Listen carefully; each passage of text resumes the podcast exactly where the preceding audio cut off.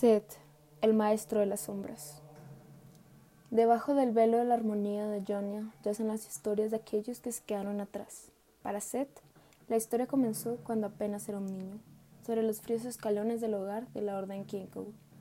Acogido por el propio gran maestro Kusho, Seth encontró su sitio entre los antiguos muros del templo.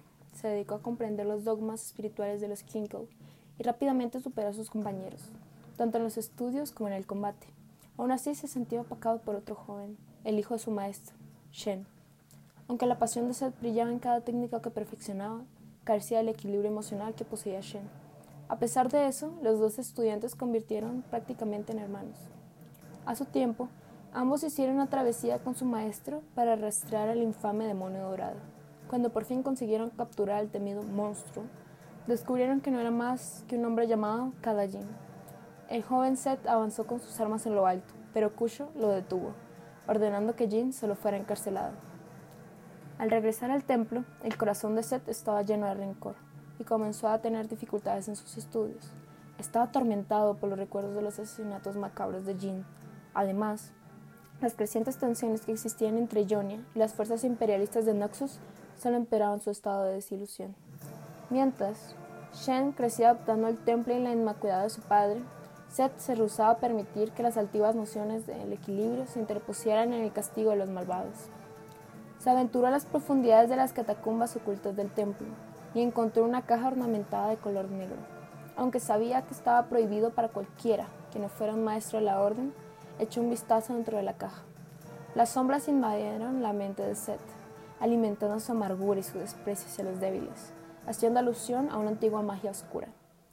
Al regresar a la luz del templo, se dirigió a encarar al gran maestro Kusho. Seth exigió que la orden Kinko atacara a los invasores noxianos utilizando todos los medios a su alcance. Cuando Kusho se negó, Seth le dio la espalda a la orden que lo había criado.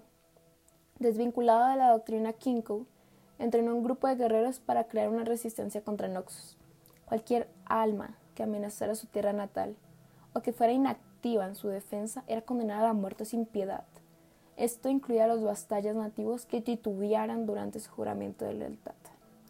Seth exhortó a sus seguidores a hacer suyo el fervor de la guerra, pero pronto se percató que sus propias habilidades jamás harían justicia a sus ambiciones, si no poseía la caja negra. Reunió a sus acólitos y regresó al templo Kinko, donde fue recibido por Kusho. El anciano dispuso de sus armas a las pies de Seth implorando a su antiguo pupilo que renunciara a las sombras y que buscara un camino hacia el equilibrio. Poco después, Seth salió del templo por los escalones. En su mano traía una caja, en la otra su espada con sangre fresca. Los Kinkou, paralizados por la impresión, cayeron al ser atacados por guerreros de la Set. Después, Seth reclamó el templo y estableció ahí la Orden de las Sombras, donde comenzó a entrenar a sus acólitos en las sendas de la oscuridad. Ellos grabaron su piel con tatuajes oscuros, aprendiendo a pelear junto a sus reflejos sombríos de ellos mismos. Seth sacó la ventaja de la guerra contra Noxus y del sufrimiento que se traía a los Jonios. Tras una masacre cerca del río de Paul, se cruzó con Caín, un soldado noxiano de corta edad que empuñaba una voz de granjero. Seth pudo ver que el niño era un arma esperando ser afilada, y la reclutó como su estudiante personal. Vio en el joven acólito la pureza de un propósito que coincidía con la suya.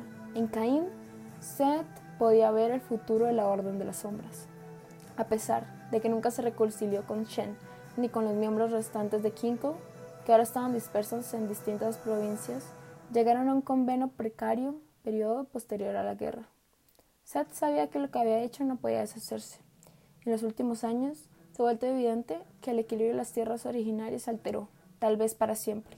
Para Seth, la armonía espiritual tiene muy pocas consecuencias, y él hará lo necesario para ver a Johnny triunfar.